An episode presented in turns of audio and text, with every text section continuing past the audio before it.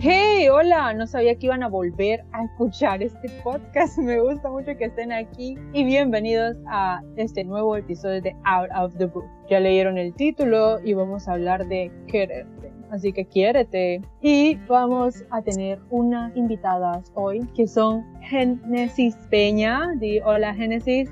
Hola a todos.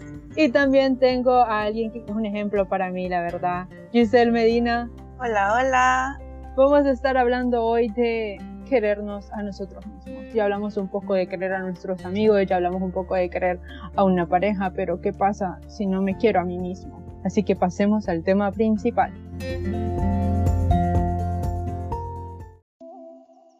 Antes de continuar con el tema, quiero mencionar que en la Biblia dice en Mateo 22, 39, y dice, amarás a tu prójimo con el mismo amor con el que te amas a ti mismo. Esta versión me la acaban de chepear ahorita, se llama Nueva Biblia Viva y me gustó mucho porque dice con el amor con que te amas a ti mismo y eso es la esencia de lo que vamos a hablar hoy. Así que empezando un poco, chicas, ¿qué es lo que creen ustedes o cómo definirían ustedes el amor por uno mismo? Ok. Hola, hola otra vez. Andrea, felicitarte por lo que estás haciendo.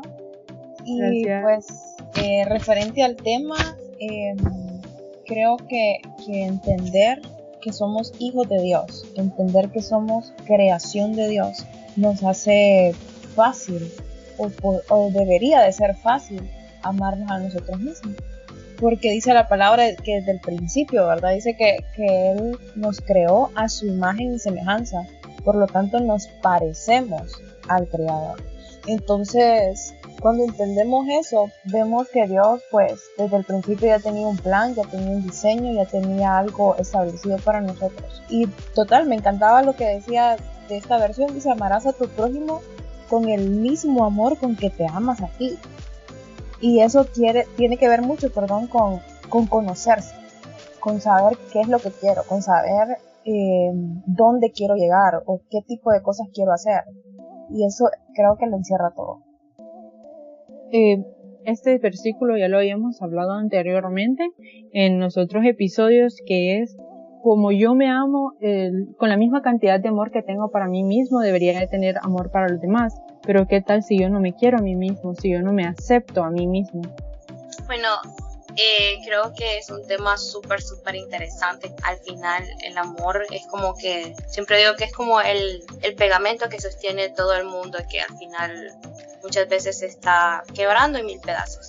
Y el amor principal que vemos aquí siempre ha sido el amor de Dios hacia su creación, hacia cada uno de nosotros. Y algo que le preguntaba esta persona a Jesús era qué era lo más importante, cuál era el mandamiento más importante. Y hablaba primeramente Jesús de, amar a Dios, de amar a Dios por encima de todas las cosas. Y respectivamente vuelve y dice, y el segundo es semejante, como añadiendo un énfasis de importancia y similar al anterior, ¿verdad? De amarnos a nosotros mismos y amar a otros. Eh, por lo general, eh, en mi corazón, en mi mente, siempre trato de hacer como una convicción, como una mentalidad en mí todos los días respecto a eso, de amar a Dios, de si lo amo a él, me voy a poder amar a mí misma. Y si me amo a mí misma, puedo amar a los demás. Y creo que entre más uno va eh, avanzando ahí en la edad, ¿verdad? Poco a poco va entendiendo eso, va conociendo más a Dios y a la manera que conoce uno a Dios, también se conoce a sí mismo y va viendo eh, qué significa amar, cómo puedo amar y cómo las demás personas merecen y deben de ser amadas por nosotros quiero añadir algo. Yo creo que para poder amarnos a nosotros mismos, estaba escuchando el otro día otro podcast que trata acerca de, de la ayuda personal, o sea, ayudar, autoayuda. Entonces dice que tratemos de, no es buscarnos a nosotros mismos, sino que conocernos a nosotros mismos. Porque nosotros ya somos. No podemos cambiar de la noche a la mañana. No podemos cambiar solo por otra persona o otra o tal vez tus padres te están diciendo tienes que ser diferente. No significa que vas a cambiar de la noche a mañana, sino que tienes que conocerte como eres y aceptar como eres y empezar a trabajar en, en ti mismo según lo que ya eres. Así que digamos, yo soy una persona que soy demasiado perezosa. A mí me gusta dormir, a mí me gusta ver tele, pero yo empiezo a trabajar en mí misma, no odiándome por ser así. No me puedo castigar yo misma de mañana me voy a levantar a las 7 de la mañana a fuerza y voy a dar tres vueltas alrededor de toda la cuadra y luego voy a hacer ejercicio y luego voy a hacer no porque yo sé me conozco a mí misma y sé que no lo voy a llegar a lograr y si lo hago puedo llegar a, a herirme a mí misma así que yo me conozco y voy cambiando de poco a poco si tú tienes algún problema que estás pasando por este momento y dices que tienes o decides que quieres cambiar, te digo que primero te conozcas a ti mismo. Yo creo que autoconocerse es una parte muy importante para empezar a querer. Exacto, y o sea, totalmente de acuerdo en eso.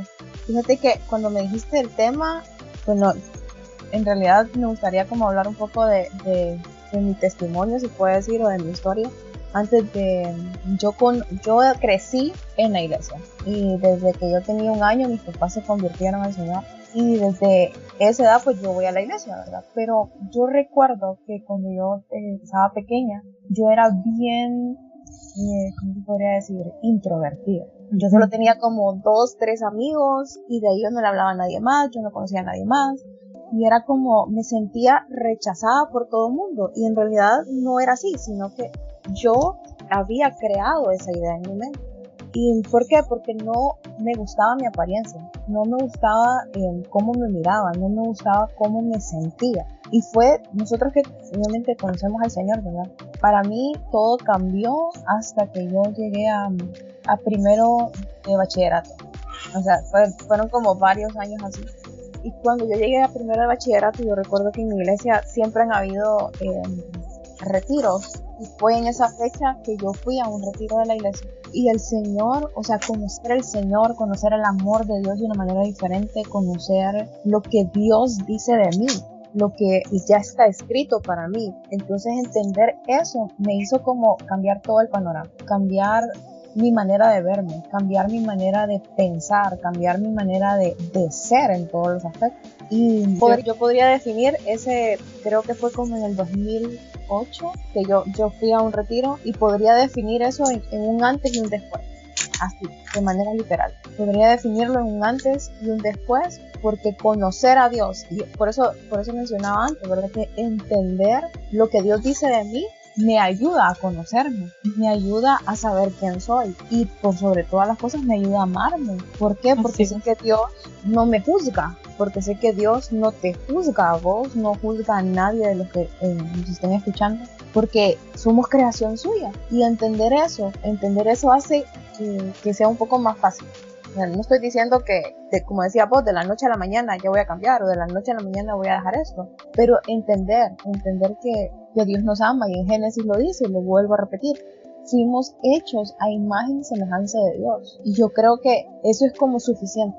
Eso es suficiente para saber que tenemos un valor impresionante, que tenemos, eh, que estamos llenos de muchas, muchas, muchas cualidades porque el Señor las puso ahí y él, él se tomó el tiempo de, de, definir, se tomó el tiempo de ponernos el pelo, se tomó el tiempo de, de, hacer los ojos, se tomó el tiempo de formar nuestras manos y es una obra perfecta y tal vez las personas que nos estén escuchando no, no se ven al espejo y dicen no, pero eh, no me gusta cómo me veo o esto no, yo creo que el Señor se equivocó o se le olvidó ponerme X cosas, pero en realidad así como somos, somos perfectos para el Señor y somos obra de su y él no se equivoca, Dios no se equivoca. Entonces, por ejemplo, a mí me pasó eso. Yo entender que fui hecha imagen y semejanza de Dios me cambió todo el panorama. Y desde entonces empecé a hacer cosas que jamás creí que iba a poder hacer. Y eso fue a raíz de conocer al amor del Señor. Así es, cuando entendemos cuánto amor tiene Dios por nosotros, ahí todo empieza a cambiar. Y así que si no conoces a Dios, te invito a que leas su escritura, por eso hice este podcast de hecho, porque yo sé que todo, todo, todo lo que podemos imaginar está en este libro y hay que sacarlo de ahí y ponerlo en práctica. Y en el, libro, que es la Biblia, podemos ver cuántas veces nos dice el Señor que nos ama. Y asimismo, como vos tuviste tu problema, hay otras personas que tal vez están luchando por problemas físicos, por, por cómo se miran su apariencia. Yo recuerdo que hubo un tiempo en el que yo estuve mal con mi físico y empecé a ir al gimnasio. Empezaba a pasar tres horas de mi día en el gimnasio, cuando lo recomendable, según eh, ellos me decían, era que estuviera una hora o una hora y media. Y yo no, tres horas haciendo ejercicio, ¿verdad? No es que tres horas ahí pagando, no, tres horas haciendo ejercicio. Y ahorita también quería recordar en Timoteo, habla acerca de eso. Y dice que está bien que te ejercites físicamente, pero es mucho mejor que te ejercites para vivir piadosamente. Y al final de todo este versículo dice, este mensaje es cierto y debe ser aceptado por todo el mundo. o sea que es verdad que nosotros está bien que nos ejercitemos y está bien que nos queramos ver bellos. Pero ¿de qué nos sirve mirarnos bien? ¿De qué nos sirve tener la mejor apariencia si en realidad estamos vacíos por dentro? La autoestima, en este caso, no solo es por la apariencia, sino también por tu salud mental, sino por tu salud espiritual y por tu salud familiar también aplica. Creo que la autoestima va amarrada a todo esto, no solamente a una apariencia física. Y como digo, van amarrados, van tomados de la mano porque una vez vos tenés una salud mental y tenés una salud espiritual, vas a quererte tal y como sos. Eh, sí, pues escuchándolas a ambas, ¿verdad? Creo que todos pasamos por esa época o esa etapa en la que nos sentimos como el patito feo. Eh, nuestra vida, nuestra adolescencia, contando rapidito en ese aspecto, pues tipo la escuela, entrando al colegio, yo era, ay, yo no me podía ver al espejo, literalmente, porque mi cara llena de barro, yo era la gordita del salón, que la fea, que este, que lo otro, y para mí, a veces yo decía, no, no me importa lo que digan, pero en realidad, inclusive cuando estamos diciendo eso, por dentro sí nos importa, sí nos están dañando las palabras que los demás nos dicen, cuando nos se burlan de nosotros. Y algo muy importante que, que yo he entendido es que palabras destructivas afuera van a haber un montón, van a haber muchísimas. Sin embargo, lo importante es qué es la identidad que tenemos nosotros por dentro de nosotros, en qué está afianzada. Y algo que he identificado mucho es respecto a Jesús. O sea, si ven los evangelios y leen la Biblia, la gente constantemente le está diciendo, ¿y quién sos para que hagas esto? No sos el hijo del carpintero, no sos la, eh, el hijo de María, cuestionándole siempre eso como para menospreciar quién era él. Sin embargo, al final, gracias a Dios, ¿verdad? La identidad de Jesús estaba en el Padre y no en su mamá, no en su papá, no en sí mismo, sino que en el Padre. Y eso es algo que me ha ayudado mucho, como mencionaba Giselle, entender de que Dios me creó conforme a su imagen, conforme a, la semejanza de Él, o sea que yo tengo rasgos y características de Él. Y al mismo tiempo envió a Jesús con todos esos rasgos físicamente, humanamente, aquí a la tierra para enseñarnos cómo vivir de acuerdo a esa imagen y a esa semejanza que, que Él nos, nos dice en su palabra, porque una cosa es decirlo y otra cosa es que intentemos vivirlo día a día. Creo que es muy importante que entendamos nuestra identidad en Dios, ¿verdad? y al mismo tiempo esa identidad nos enseña a tener un valor por nosotros mismos, porque cuando desconocemos eso tendemos a desvalorizarnos y ahí es cuando empiezan eh, todas las cuestiones de que no me quiero físicamente, que otros vienen y pueden pisotearte o hacerte esto y lo otro. Hasta que no entendemos quiénes somos, no entendemos cuánto valemos. Así creo que eso es muy, muy importante. Así es, y ahorita que lo recuerdo, hace poco estaban, estaba viendo un mensaje acerca de los burladores y me acordé que en, creo que en Reyes, no sé qué, aparece una historia donde se estaban burlando del liceo y cuando ustedes dicen, no, el bullying es algo nuevo, no, no es nada nuevo, porque ahí sale que le gritaban al liceo, calvo, calvo, burlándose de él, porque era calvo o sea, hasta por esas cosas que uno hay insignificantes ahora, pero puede ver que él fue eh, por decir así, él sufrió de bullying por una condición física Y aún así, él no se echó para atrás. ¿Por qué? Porque como le decía Génesis, sabía quién era. Y él ya sabía cuál era su propósito. Y su propósito no era eh, ser el que con la mejor cabellera del mundo. Porque si era calvo no tenía cabellera. Entonces, eh, él, su propósito no era eh, ser Sansón que tenía el cabello largo. Su, su, su propósito era diferente. Y cuando nosotros sabemos que nuestro propósito no es ser, eh, no sé, el más inteligente de todos, que saca las mejores notas, cuando mi propósito no es eh, ser la que gana un triatlón en menos tiempo en el mundo, empezamos a ver la vida diferente y, creo que tenemos que empezar a fijarnos metas como lo dije anteriormente, fijémonos metas. Y una vez tengamos las metas en el Señor, vamos a saber cuál es nuestro propósito y así vamos a empezar a querernos y a moldearnos según nuestro propósito. Que, que o sea, es impresionante eso porque cuando alguien no sabe dónde ir, cuando en realidad nosotros, creo como decía Genesis, a todos nos ha pasado, ¿verdad? Que, que estamos en un, en, un, en un momento, perdón, donde no nos conocemos, donde no sabemos quién, incluso, o sea, van pasando los años y hay cosas que, que, de repente decimos, uy, qué feo que tengo todavía esto aquí, o qué feo que todavía esté peleando con esto. Pero pensar en eso, en que uno primero lo que hablamos, ¿verdad? Conocernos. Conocernos a nosotros mismos y entender que somos hijos de Dios. ¿Y por qué hago hincapié en eso?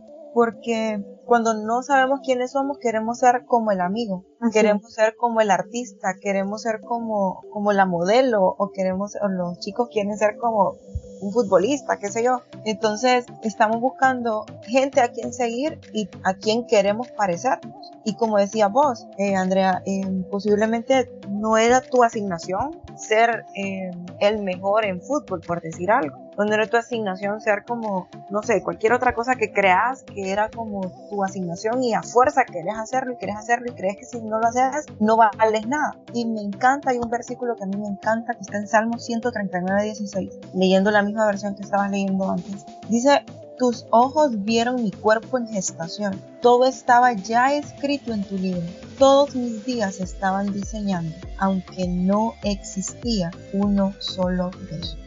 Y me encanta, me encanta este, este versículo porque creo que ahí está resumido todo. Y esto el Señor lo está hablando de manera personal para Génesis, de manera personal para Andrea, de manera personal para mí y de manera personal para los que nos estén escuchando. ¿Por qué?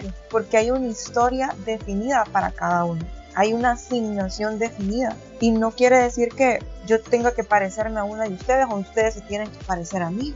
No, en realidad no debe, dice la palabra que puestos los ojos en Jesús. O sea, todo lo que hacemos debe ser para agradarlo a Él. Todo lo que hacemos debe ser como Él dijo que, que debería de ser, ¿no? Entonces, eh, haciendo bastante hincapié en eso, cuando no nos conocemos queremos ser como alguien más. Y yo les animo a que si quieren parecerse a alguien, busquen parecerse a Jesús. Busquen la manera de, de, seguir sus pisadas, de hablar como él hablaba, o que todos, en realidad todos deberíamos de, de buscar eso, buscar la manera de parecernos a Jesús.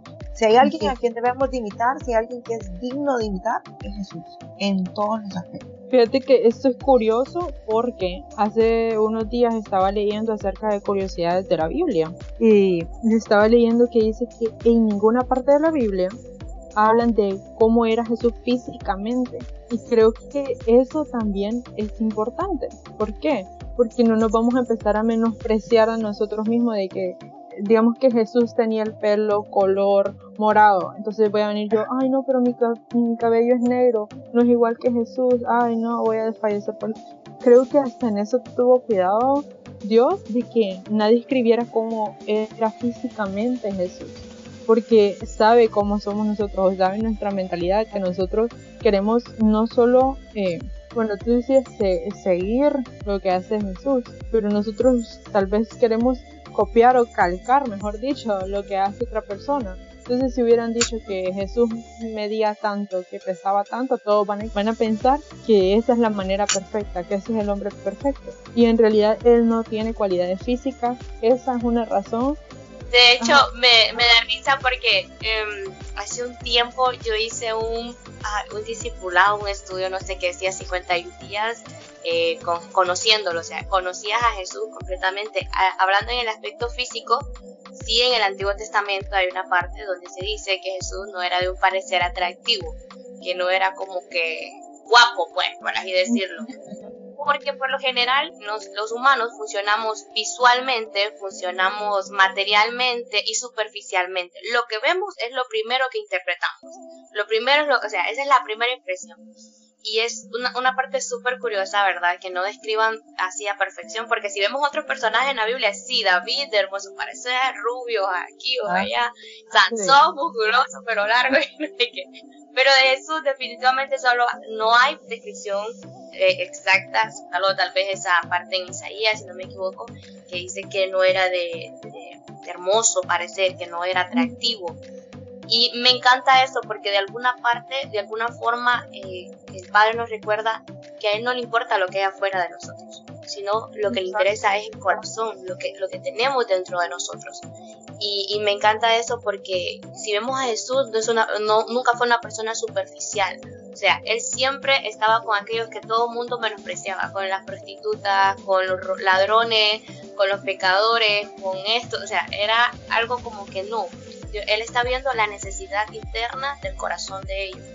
Y eso es súper, súper importante. Y cuando hablamos de eh, aprender a conocer a Jesús, nos referimos al carácter de Jesús, nos referimos a sus sentimientos, a, su, a sus deseos internos, que la Biblia muy claramente los expresa constantemente. Totalmente. Y fíjate que eso, eso que mencionas acerca de cómo era Jesús, eh, también me trae otro recuerdo, que conozco a alguien que está pasando por una enfermedad que ustedes saben que el cáncer lleva por una etapa en que tiene que llevar un proceso de recuperación y un medicamento que hace que pierda el cabello. Entonces ella me empezó a decir que se sentía mal, que ya no se sentía bonita, que su pelo se miraba feo y que ella se iba a quedar calvo y estaba llorando ya por eso. Y yo le decía que no estaba perdiendo su esencia, porque su esencia no es su cabello, su esencia no es cómo se mira físicamente, su esencia es lo que está en su corazón. Y como decías anteriormente, Jesús era el único que se acercaba a los leprosos.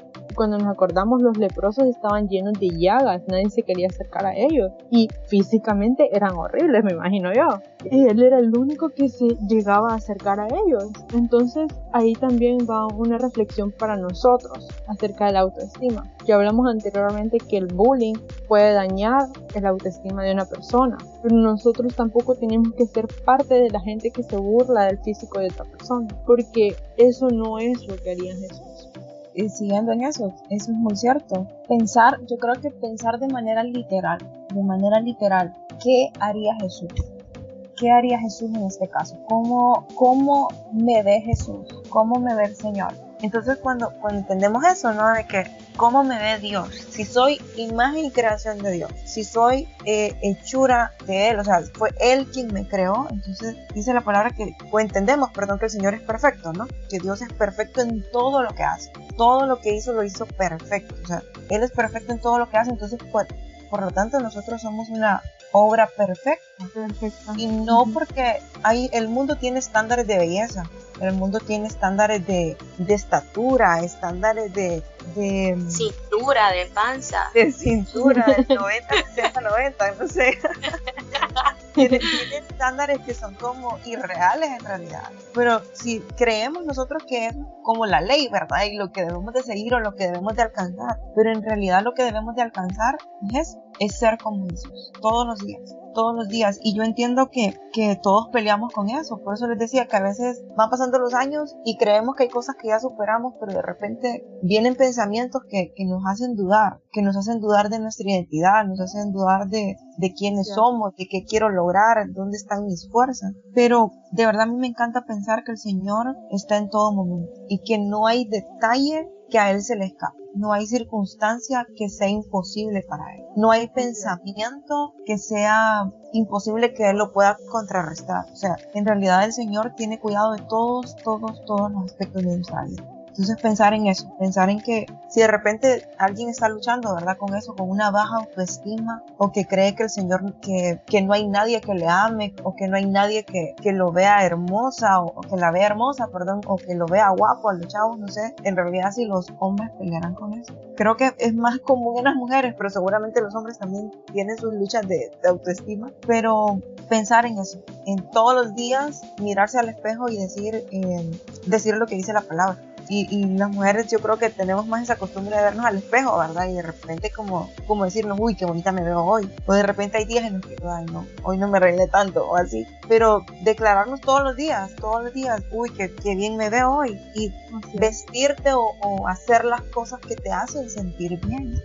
Fíjate que hace unos, hace unos meses yo hablaba con una psicóloga y ella, estábamos platicando en realidad y ella me decía, eh, Giselle, pero ¿qué cosas te gusta hacer? ¿Qué, ¿Qué cosas te hacen sentir bien? Yo como, yo soy fanática de arreglarme las uñas, soy fanática de andar con mis uñas pintadas todo el tiempo, todo el tiempo yo no puedo andar con las uñas así al natural. Y ella me decía, bueno, hazlo. Y yo, sí, ya, mañana tengo cita en el salón para irme a arreglar y así. Pero entonces ella me decía, es importante hacer las cosas que te gustan hacer para también sentirte bien. Así es. No hacer ejercicio porque la demás gente dice que estoy con sobrepeso. No, no, no hacer el ejercicio por la demás gente, sino porque a mí me hace sentir bien. No arreglarme el pelo porque para que los demás me miren bonita, no, sino porque a mí me hace sentir bien. Entonces, hacer todo a modo de que lo que hagamos nos haga sentir bien y eso obviamente te sube la autoestima, pues, porque volvemos al punto inicial, ¿no? Me estoy amando, entonces estoy proyectando. Así es. Está saliendo de mí que me amo. Y entonces como yo estoy proyectando que me amo, y los demás también me van a amar O también se me va a hacer fácil amar a los demás. ¿Por qué? Porque todo inicia de, uno mismo, ¿no? De amarse a uno mismo para poder amar a los demás y que también sea fácil que los demás me amen. Porque te imaginas que no nos amemos, ¿verdad? Y, lo que hablábamos también de que no me conozco y todo el tiempo ando amargada o todo el tiempo ando enojada, todo el tiempo ando como que no me toques, no me mires, no. Entonces, eso es señal de que no me amo. Y por lo tanto es súper difícil que alguien te pueda amar si estamos todo el tiempo en, como poniendo una barrera, ¿verdad? O, siendo, o esquivando el amor de la gente. Entonces, creo que se basa en eso. Bueno, ya para finalizar, quiero hacer un pequeño resumen de lo que hablamos y creo que resumiendo todo esto, eh, parte de tener amor propio sería conocernos a nosotros mismos, quiénes somos nosotros, también aceptar quiénes somos, no solo conocer, sino que aceptar quiénes somos y aceptar que somos hijos de, de Dios y que Él nos hizo a su imagen y semejanza, por lo cual somos perfectos ante los ojos de Dios. Y otra cosa que hay que añadir es evitar el bullying y evitar ser afectados por el bullying. Todos tenemos un propósito diferente. Así que chicos, espero que haya sido de mucha ayuda para ustedes este tema, así que lo voy a dejar con una oración final.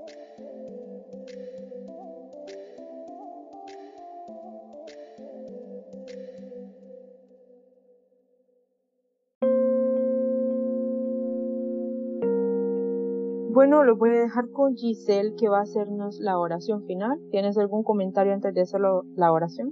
Solo para terminar, eh, recordarles, hace poco escuchaba un podcast, que el pastor que lo hacía mencionaba, no importa cuál sea tu historia, no importa de dónde vengas, no importa si tenés muchas cicatrices o, o tenés pocas, pero en realidad entender que nuestra historia cuenta y lo poco que, que creas que tenés va a ser de bendición para alguien y lo mucho que tengas también va a ser de bendición para alguien. Entonces, entender eso, que nuestra historia es única primero y que cuenta. No, no porque aquel sufrió más y tiene un mayor testimonio, entonces ese, el que lo comparta. No, en realidad, por pequeño que sea o por pequeño que creas que, que, que ha pasado, entonces entender eso, que tu historia cuenta. Y vamos a orar. Señor Jesús, te damos gracias, gracias por este tiempo, gracias por esta oportunidad que nos das de poder compartir tu palabra de esta manera. Te damos toda la gloria, toda la honra a ti, Señor. Yo creo en que y espero, Señor, en el nombre de Jesús, que esta palabra llegue y penetre el corazón de cada uno de los que nos escuchen. Declaro, Señor, que tú traes paz, que tú traes amor, que tú traes convicción, Señor, que somos amados por ti, que somos dirigidos por ti en todo tiempo y que tienes una historia y que tienes un, plan establecido para cada uno de nosotros. Yo declaro, Señor, sobre todas aquellas personas que han estado luchando con, con su autoestima, que hoy tu palabra y tu presencia y tu Espíritu Santo, Señor, les trae fuerza, les trae paz y les trae el entendimiento, Señor, de ser aceptados. Primero que son aceptados por ti y segundo aceptarse a sí mismos. Y así también eh, creemos, Señor, en que tú traes salvación a cada persona que nos escucha. Si de repente alguien que no te conoce, Señor, yo declaro que, que esta palabra se cumple, eh, cumple el propósito por el cual fue enviada, Señor, y declaramos salvación en el nombre de Jesús. Amén. Amén.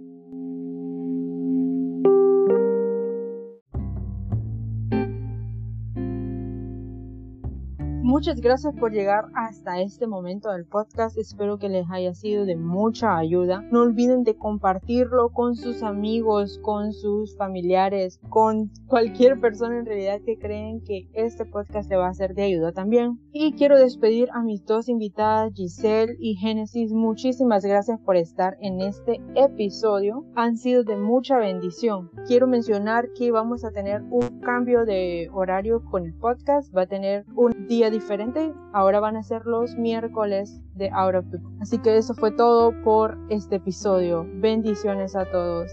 Chao.